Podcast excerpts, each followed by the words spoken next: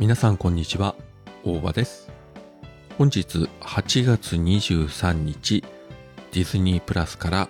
スター・ウォーズの新しいドラマシリーズスター・ウォーズアソーカの配信が始まりました。えー、っと全8話予定で本日は第1話2話、えー、まとめて配信となってますけれども、えー、まあ、早速ね、仕事終わって家に帰ってから第1話見たんですが、まあ、まとめてみるのもなんとなくもったいない気がして、第2話は明日以降見ようかなと思ってます。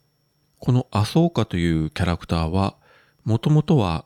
アニメシリーズのクローンウォーズ、あるいは、えー、反乱者たちに出てきまして、で、最近、えー、マンダロリアン、ボバフェットという実写ドラマシリーズの方にも、まあ、ゲストで出てきたと。まあもちろんね、生身の人間の役者が演じてるわけなんですが、アニメ版と違和感が本当になくて、で、アニメ版で初登場した頃はまだ本当に子供だったんですけれども、時系列的には、えっと、エピソード2とエピソード3の間ですかね、クローン戦争の時に、まあ、アナキンの弟子、パダワンとなって、えー、一緒に戦っていくんですが、あることをきっかけに、ジェダイ評議会に対して不信感を持って、まあ、ジェダイを辞めて、身を隠す。まあそのおかげで、いわゆる帝国によるジェダイ騎士団の、えー、粛清ですね、えー、オーダー66でしたか。これからなんとか免れることができて、まあその後、身を隠しながら生き延びてきたと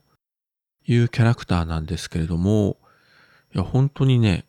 あの初めてマンダロリアンにゲストで出てきた時には、ちょっとびっくりしましたね。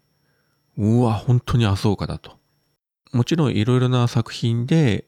アニメのキャラクターを実写でやったっていうのはね、日本でもありますけれども、ここまで違和感がないというか、アニメの時よりこう成長して大人になった姿という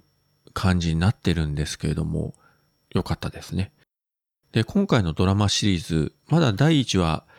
見ただけなので、具体的なストーリー展開とかね、まだまだわかりませんけれども、もういいんじゃないかなと。で、特に第1話から、まあ、ライトセーバーを使った戦いとかね、あの、フォースのあの表現とかいろいろ出てくるわけですけれども、もちろんマンダロリアンとかもね、好きなんですけれども、まあ、ライトセーバーとフォースがあってこそのスターウォーズだと思いますんで、えー、第1話から結構ね、堪能させていただきました。ただ、このディズニープラスで配信しているスターウォーズの実写ドラマシリーズ、マンダロリアンは本当に大ヒットしてシーズン3まで更新されて、この後映画化も確か控えてると思いますけれども、それ以外のドラマシリーズというのは正直そこまで人気が出てないんですよね。まあ、面白いっちゃ面白いんだけど、ちょっとこう、こちらの期待値が上がりすぎたかもしれませんけれども、うーんというところもあったりしてね、正直、マンダロリアンの面白さには届いてないんですけれども、まあ果たしてね、今回のこのアソーカがそこまでいけるかどうか。まあ対一を見る限りではいけそうな気もするんですけれども、どうなるか。第2話以降も楽しみに見ていきたいと思います。いやー、それにしてもね、マーベルとかね、いろいろ見てますけども、スターウォーズも好きだったんだなということを、今更ながら改めて、え、思ってしまったですね。いやいや、思ってしまったというか、別に悪いことじゃないんですけれども、まあ何はともあれ、えー、またしばらくスターウォーズの世界で楽しもうと思います。そういったわけで今回は、スターウォーズのドラマシリーズ、スターウォーズアソーカ、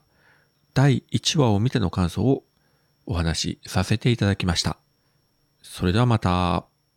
オルネポ10周年記念シングル「ウォンチブエベクマジャックインレーベルプロデュースによりダウンロード販売中購入者にはカラオケ音源付き CD をプレゼントします CD 単品でも売ってますどちらも300円クマジャックインレーベルかオルネポ特設ページの方へアクセスください